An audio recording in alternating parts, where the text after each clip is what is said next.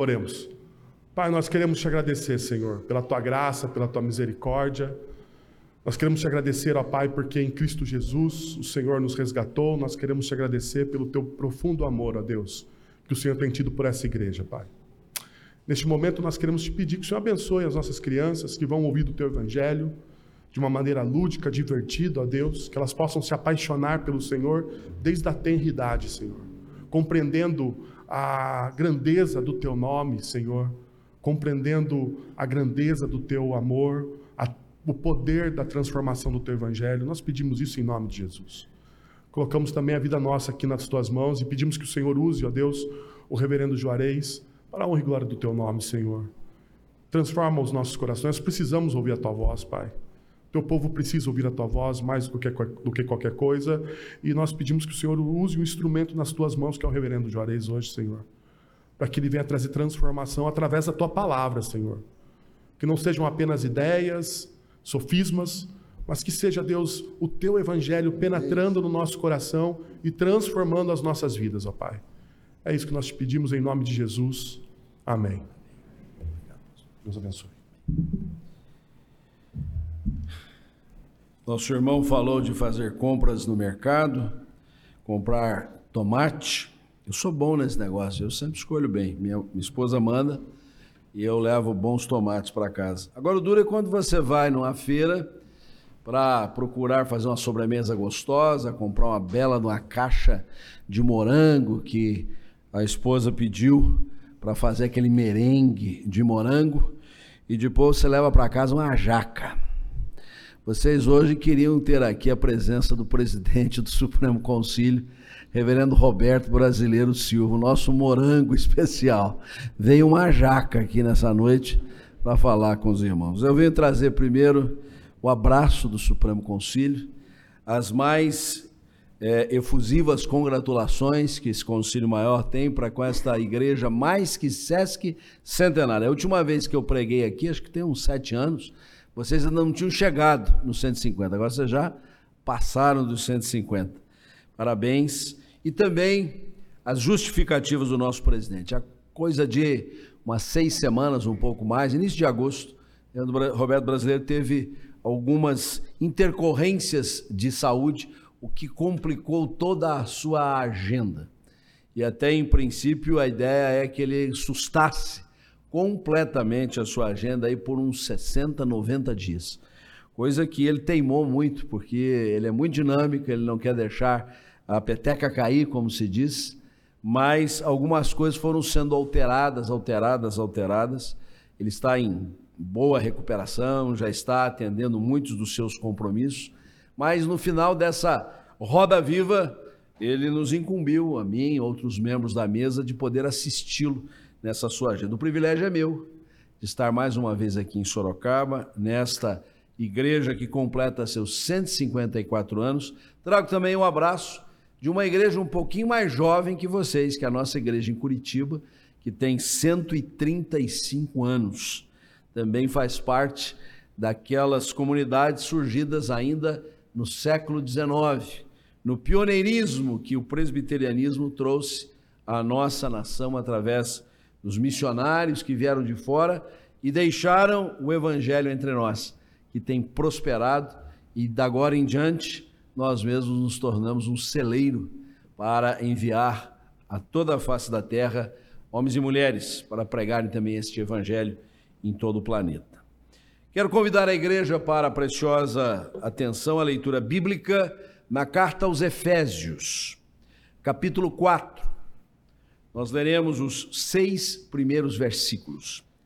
Efésios 4, 1 a 6.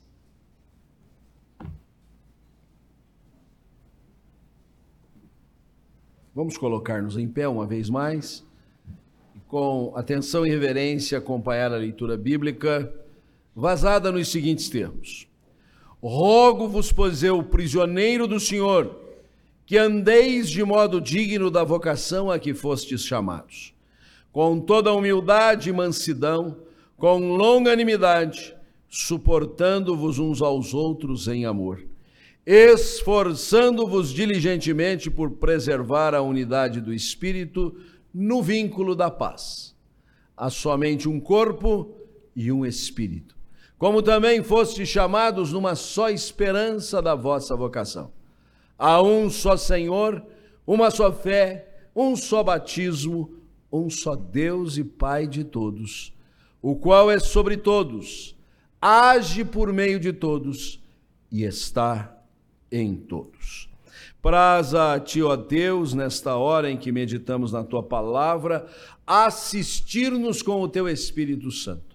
Espírito que protagonizou os eventos aqui narrados, que usou da pena dos homens séculos afora para que registrassem o teu querer. E agora é dele que dimana a luz, para clarear as nossas mentes, extrair as escamas que porventura estejam nos nossos olhos espirituais para termos a compreensão das Escrituras consoante a tua vontade. Usa o teu instrumento, mercê da sua fragilidade, mas fala aos nossos corações. Oramos-te em nome de Jesus. Amém. Vamos tomar os nossos lugares. A pergunta que não quer calar numa ocasião celebrativa de aniversário de igreja é, afinal, o que é ser igreja? Já foi mencionado, não são os tijolos, esse templo já bastante é, histórico, faz parte do cenário turístico desta cidade progressista. Não é ele que representa a igreja. Suas atividades, sua dinâmica, mesmo quando alternada para o bem, boa medida essa tomada para que funcione melhor os trabalhos da igreja aos domingos, e a programação pode ser de um jeito, pode ser de outro. A igreja não se resume ao seu governo, à sua estrutura física. A igreja somos nós mesmo. A igreja está apresentada e está revelada na pessoa de cada um dos seus membros. Somos corpo de Cristo, sendo Ele a cabeça, que comanda, que dirige, que dimensiona, que motiva, que nos congrega, que nos desafia. Somos o povo de Deus. Assim é chamada a igreja desde o Antigo Testamento, na figura da nação de Israel. É por isso que dizemos com propriedade que a igreja no Antigo Testamento é o Israel e no Novo Testamento Israel é a igreja, porque Deus só tem um povo. Um povo ora chamado de uma forma, ora chamado de outro. Nós estamos diante de uma passagem que faz parte dessa riquíssima epístola aos Efésios, escrita da prisão.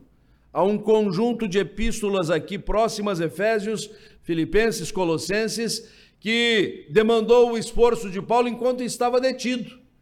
E Paulo não perdia tempo. Na carta aos Filipenses, ele faz questão de dizer que o progresso do evangelho continuava enquanto ele estava preso, porque porque um revezamento de soldados da guarda pretoriana acontecia ao longo de um expediente diário e cada um que se sentava do seu lado, ele pregava a palavra de Deus.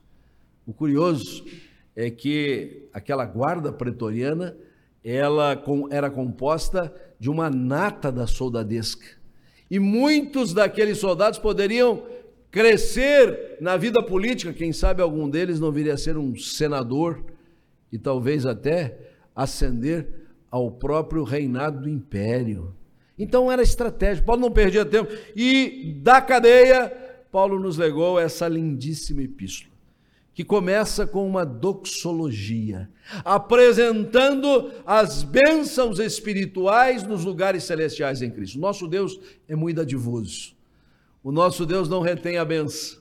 O nosso Deus derrama profusas bênçãos sobre a nossa vida. Somos alvo da sua bênção o tempo inteiro.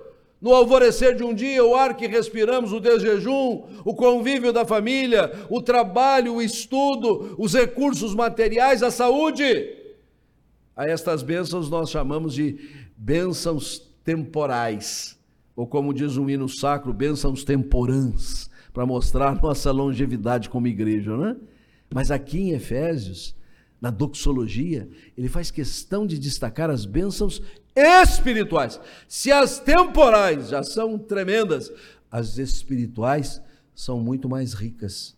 E só passando em revista rapidamente, nós temos a santidade para a qual o Senhor nos escolheu, a filiação divina para a qual fomos predestinados, a redenção pelo sacrifício de Jesus Cristo, o sermos herança de Deus e termos a habitação do Espírito Santo em nosso coração. Que epístola tremenda! Isso é só a abertura da epístola.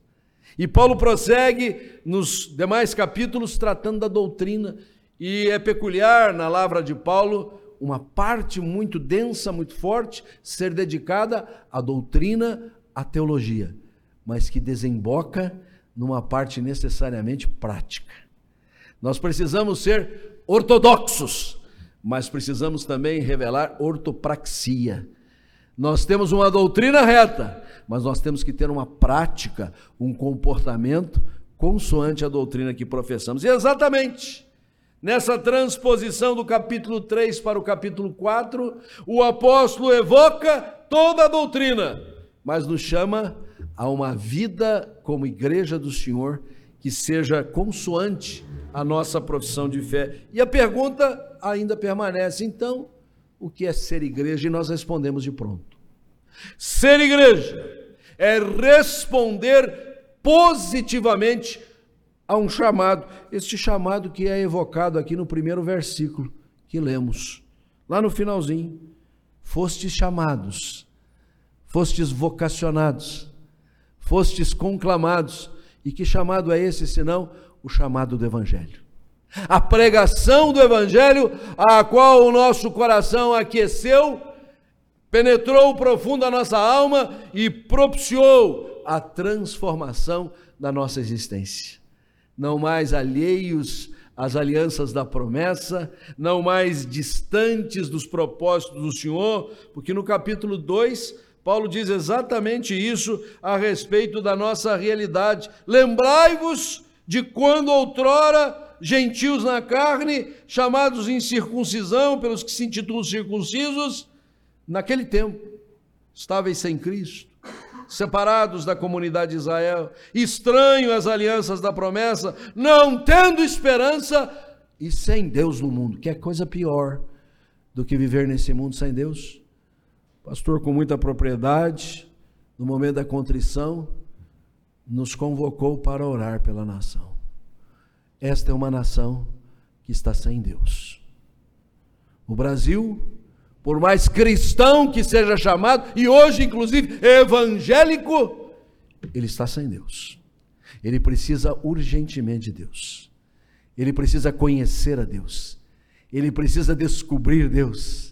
Ele precisa se entregar a Deus. Ele precisa se converter a Deus. Curvemos os nossos joelhos, postemos-nos em terra, lambamos o pó da terra para clamar ao Senhor: tem misericórdia de nós, Senhor. Dá-nos, ó Deus, a voz profética. Concede-nos a bênção de podermos apregoar este evangelho que faz a transformação. Porque depois de apresentar esta realidade que vivíamos outrora, Paulo prossegue no versículo 3: Mas agora, em Cristo Jesus, vós que estáveis longe, fostes aproximados pelo sangue de Cristo. O sangue precioso que ele verteu na cruz do Calvário, como há pouco nós cantamos em ritmo um tanto distinto do nosso habitual, mas que carrega consigo a mesma força da mensagem. O Deus que nos amou, que nos enviou Jesus, que se fez como um de nós, que foi até o estertor da morte e morte de cruz. E naquela cruz temos os nossos pecados perdoados, lavados, purificados. Esse é o Evangelho.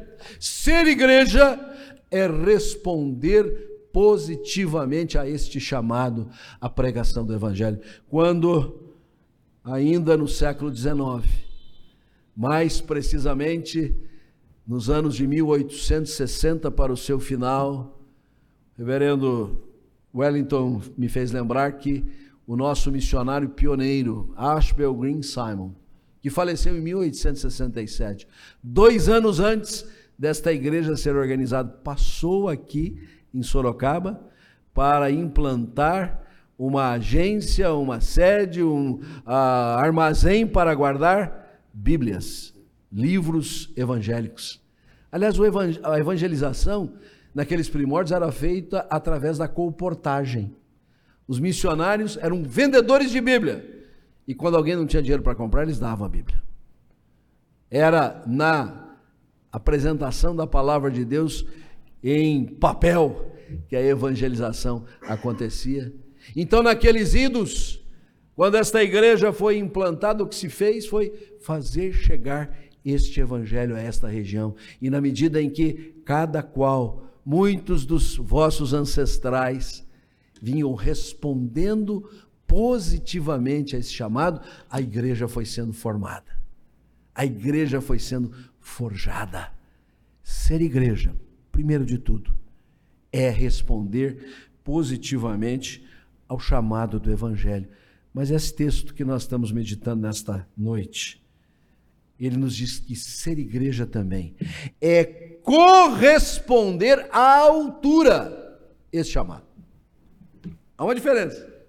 Nossa resposta tem que ser afirmativa. Sim, cremos. Jesus por nós morreu na cruz. Temos a salvação. Mas agora é mistério que nós nos apresentemos condignamente. Os termos de Paulo, e ratificando o que dissemos há pouco, sua condição de prisioneiro, agora ele alterna, não me importa que eu sou prisioneiro dos romanos. Ele diz: Eu sou prisioneiro no Senhor, isso que é importante. Ele diz: Rogo-vos, pois eu, o prisioneiro no Senhor, que andeis de modo digno da vocação a que fosse chamados. Então, se ser igreja responder positivamente ao chamado evangelho, ser igreja também, por força de consequência, é corresponder à altura esse chamado, ou seja, com dignidade. Responder de maneira que nós façamos jus à benção. O evangelho é gratuito. É graça abundante, transbordante do Senhor, mas uma vez acolhido no nosso coração, ele tem que produzir frutos muito evidentes. Ele precisa se revelar no nosso agir, no nosso pensar, no nosso comportar, no nosso conviver, inclusive. E para isso, Paulo nos deixa aqui algumas normativas que eu queria chamar a sua atenção e no tempo restante que nós temos da nossa reflexão, queria pontuar isso. Porque o evangelho que nós abraçamos, ele requer de nós, primeiro de tudo, um completo despojamento. O evangelho que transformou a nossa vida, esse evangelho que nós dissemos sim, nós cremos nele, ele requer de você de mim, de todos nós, um completo despojamento, porque assim Paulo prossegue que vocês vivam de um modo digno da vocação a que fossem chamados, primeiro de tudo com toda humildade. Toda humildade. Entenda bem essa expressão. Paulo não está aqui sugerindo olha, em algumas circunstâncias seja assim, mais sereno, seja assim, uma pessoa mais acanhada, não seja assim tão é, efusivo, querendo aparecer. Mas tem outras situações que você pode, assim, se revelar mais pleno, mais cheio de si. Não. Ele está dizendo: o cristão precisa revelar um completo despojamento, com toda a humildade. Há duas palavras na língua grega que são traduzidas para o nosso idioma como humilde ou como pobre. Por exemplo, lá nas bem-aventuranças de Jesus, a primeira delas, bem-aventurados os pobres de espírito, algumas versões, os humildes de espírito. E uma das palavras traduzida por pobre ou humilde é aquele pobre das nossas classes sociais. Talvez pobre como quase todos nós, né? Que a gente sempre está se questionando: ah, se eu tivesse mais tanto, mais quanto, eu melhorava de vida aqui, eu melhorava dali. É o pobre, mas que tem alguma coisa. Ele está numa classe mais rebaixada da sociedade, mas ele não está desprovido. Ele pode até almejar, sonhar, crescer um pouco. Mas tem uma outra palavra. E esta é a palavra nepioi na língua grega, que é a palavra atribuída ao indigente, ao completamente desprovido. Aqueles mulher que está à porta das nossas instituições, que está a própria igreja, esperando uma moedinha cair na sua mão, e se alguém não fizer alguma coisa por ele, ele não tem absolutamente nada. Pois é, é esta palavra que Jesus usa na sua primeira bem-aventurança. Ele não diz bem-aventurados os pobres de espírito, que tem alguma coisinha, né? Ainda estão cheiozinhos de si, não. Bem-aventurados os que estão completamente vazios. Absolutamente vazios. Até porque há uma lógica nisso. Se a gente está um pouquinho cheio, não cabe o reino de Deus. Porque a bem-aventurança diz: Bem-aventurados os vazios, porque deles é o reino dos céus. Se a gente está meia carga. Se a gente está um pouquinho cheio, não cabe o reino. É só quando nós nos esvaziamos completamente que há lugar para o senhorio de Jesus na nossa vida. Que há espaço para o seu domínio sobre as nossas ações.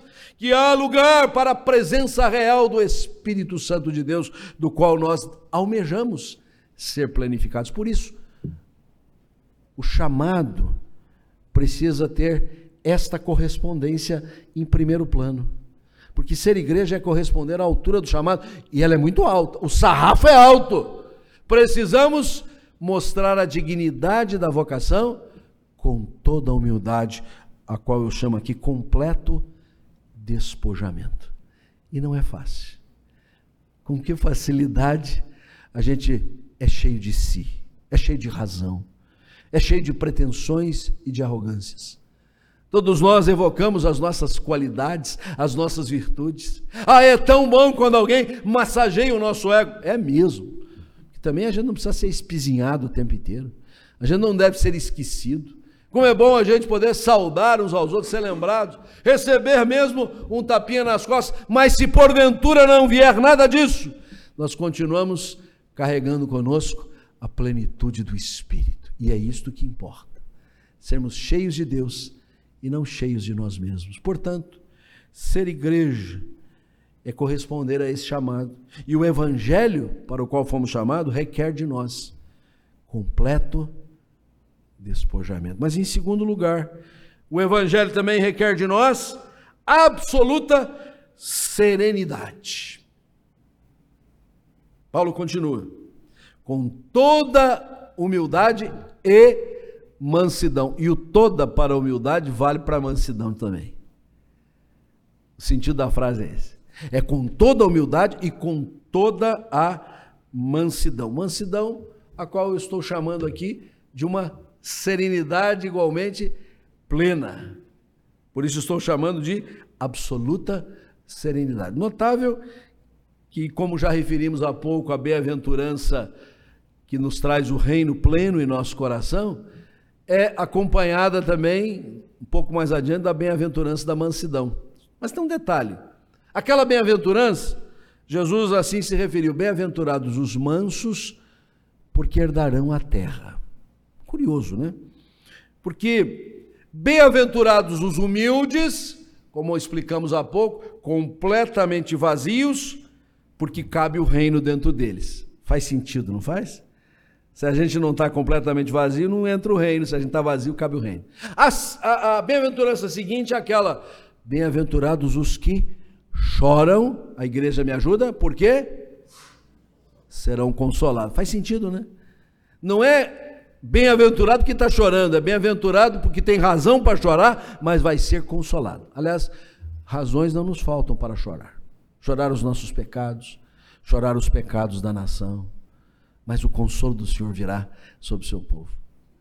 Mas a próxima é a da mansidão. E parece que não fecha, né? Bem-aventurados os mansos, porque herdarão a terra. O que tem a ver mansidão com herdade? O que tem a ver com absoluta serenidade com ser herdeiro da terra? Mas tem tudo a ver. Porque herança é direito.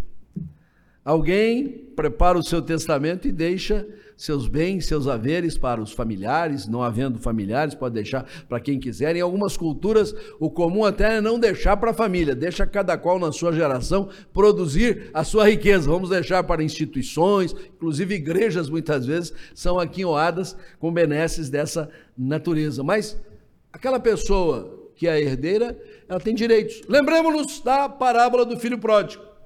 Quando o mais moço chegou para o pai e disse: Pai, a minha parte eu quero antecipar. E isso era possível em Israel. Ele não estava infringindo uma regra. Por isso o pai lhe deu a herança. Sabendo, inclusive, que ele era meio descabeceado, que ia por tudo a perder, mas era o direito dele fazer, né? E na vida é assim. Coisas que são direito. Coisas que são de justiça para conosco. Realidades que nós sabemos têm a ver com até mesmo o nosso êxito, o nosso sucesso, mas às vezes delongam a chegar, demoram a chegar. Se falamos de justiça, então, no nosso país, algumas demandas judiciais passam muitas gerações. Alguém que demandou quando jovem, talvez na velhice ainda veja ser atendido seu pleito. É aí que entra a mansidão. Porque aquilo que nós sabemos é de justiça, é direito, nós temos razão, nós fomos feridos em alguma coisa, então é preciso haver aquele reparo, mas parece que está demorando demais, e enquanto há esse compasso de espera, há uma tendência na natureza humana, e no seio da igreja não é diferente, de nós exasperarmos, de nós desesperarmos, de nós perdermos a serenidade. Bem-aventurados os que sabem que são herdeiros da terra.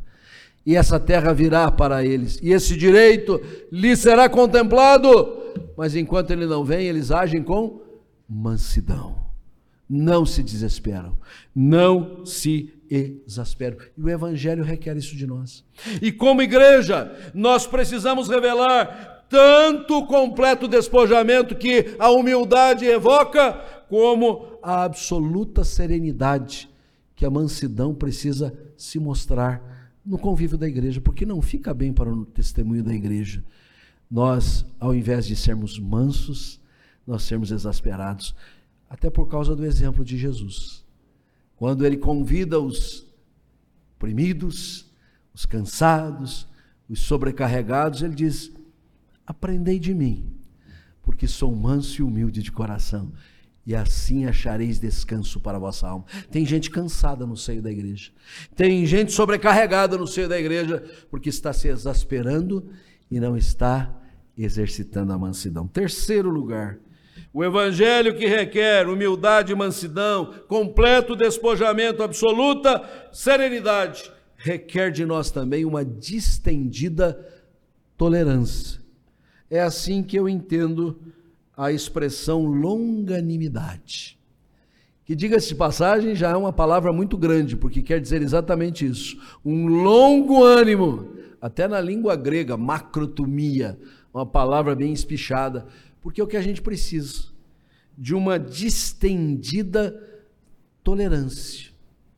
A igreja é composta dos mais diferentes matizes, cada qual traz para o seu seio a sua experiência de vida, as suas realidades, e às vezes nos falta esse expediente da longanimidade. Nossa tolerância é pequena. Nossa tolerância não está sendo treinada para sermos devidamente acolhedores, abraçar a todos. Alguém já disse que a longanimidade é a paciência espichada. Né? Que todos nós gostamos de dizer que nós somos muito pacientes, desde que não pisem no nosso calo. Você já falou isso?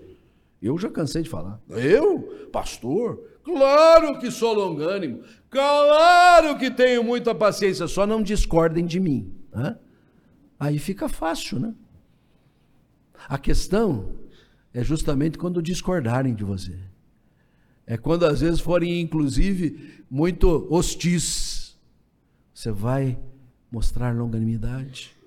Você vai revelar uma distendida Tolerância é parte da correspondência à altura do chamado. Eu disse: olha, o sarrafo é alto. Ser igreja demanda isso também. Termos um coração tamanhamente alargado, em que nós possamos ter a capacidade de absorver os comportamentos mais variados possíveis. Mas eu quero caminhando quase para o final ainda agregar mais duas realidades. E a quarta é: o Evangelho requer de nós também um amoroso apoio. Note bem, Paulo disse: a dignidade do nosso chamado vai ser notada pela humildade, pela mansidão, pela longanimidade, mas não se esqueçam de suportar uns aos outros em amor. É interessante que a palavra suportar na língua portuguesa ganhou um sentido muito pejorativo, né? É mais ou menos aquilo assim, ah, tem que aguentar, né? Principalmente nas relações familiares, né? Ah, é fácil aguentar o meu marido. Bom, minha esposa que o diga, coitadinha, né? Mas a palavra suportar aqui, o verbo suportar, ele evoca o sentido de apoio. Ser suporte, ser uma estaca para segurar outrem, revelar no nosso convívio aquela capacidade de ajudar o que está ao quebrado, levantar o que está caído no chão, servir de estaca, servir de pilar para toda uma galeria que está bambeando. E isto é o que se espera do corpo de Cristo, ou no corpo de Cristo, um membro apoiando o outro. E esta é a verdade. Porque às vezes a gente imagina assim: ah, nós temos uma equipe, um grupo de linha de frente, né? Os oficiais da igreja, o pastor, então, as famílias envolvidas nessa liderança, elas suportam a todos. Todos nós, em alguma medida, somos suportes um para o outro. E eu é que sei como eu dependo de irmãozinhos simples, de pessoas que passaria despercebido dos outros a sua presença no seio da igreja, mas eles são suporte de oração, de amizade, de sorriso às vezes na face. São pessoas que apenas pelo seu jeito de ser já entusiasmam a nossa vida, por isso está incluso na correspondência à altura ao chamado, sermos suportes, sermos apoio amoroso porque não é ser um suporte de senho franzido, de cara amarrada. É, hoje eu vou ter que suportar algumas coisas, né? Não. É com amor. É o amor nos envolvendo uns aos outros. Por fim, e só passando em revista o que dissemos, ser igreja é responder ao Evangelho, mas é corresponder a ele. O Evangelho requer de nós completo despojamento, absoluta serenidade, distendida tolerância, amoroso apoio e, por fim, foco na unidade. Tudo que dissemos até aqui está centrado no verso 2, mas do verso 3 em diante, Paulo vai tratar de um tema muito delicado, mas de fundamental importância para a igreja. Por quê? Porque o Senhor Jesus só tem uma igreja, ele é cabeça só de um corpo. Ele se envolve com um único povo. Pode ser chamado de Israel no Antigo Testamento, de igreja no Novo, é o povo de Cristo. E por isso ele diz: esforçando-vos diligentemente por preservar a unidade do espírito no vínculo da, pra, da paz. Notável. O Senhor Jesus não mandou que a gente inventasse, que a gente criasse, que a gente engendrasse a unidade. Ela já existe ela é a unidade do Espírito. É o Espírito que promove a unidade, mas sobre nós ele faz recair a missão, a incumbência de preservar. Em outros termos, se a gente não atrapalhar, a gente já está ajudando muitas vezes. O pior é que a gente é dado a atrapalhar a unidade. Quando nós colocamos na frente nossos interesses, nossas predileções, nossas preferências, nosso jeito de ser diferente do outro, e nós desfocamos da unidade e comprometemos a vida da igreja. O nosso esforço tem que ser diligente para que a unidade que já existe seja mantida e nós não sejamos de maneira nenhuma o óbice, nos coloquemos como a pedra de tropeço. Para isso, Paulo termina esse parágrafo dizendo: foquem-se na unidade.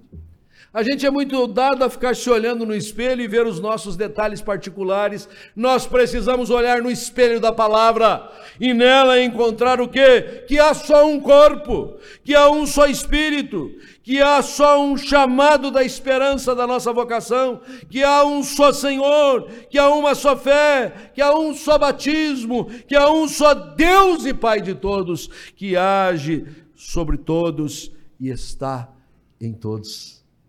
Se nós mantivermos o nosso foco nesses fundamentos, por mais que sejamos tentados a nos desviar da unidade, nós não vamos conseguir, porque eles são radicalmente convergentes.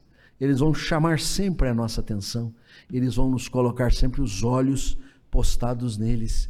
E assim nós estaremos correspondendo a este maravilhoso chamado com que fomos contemplados. Parabéns, Igreja Presbiteriana de Sorocaba, que do alto dos seus 154 anos, em tantas realidades que já passou nestes mais de 150 anos, esta igreja tem revelado que respondeu afirmativamente ao Evangelho de Jesus e tem procurado viver de modo digno deste Evangelho. Que Deus os abençoe e guarde. Amém.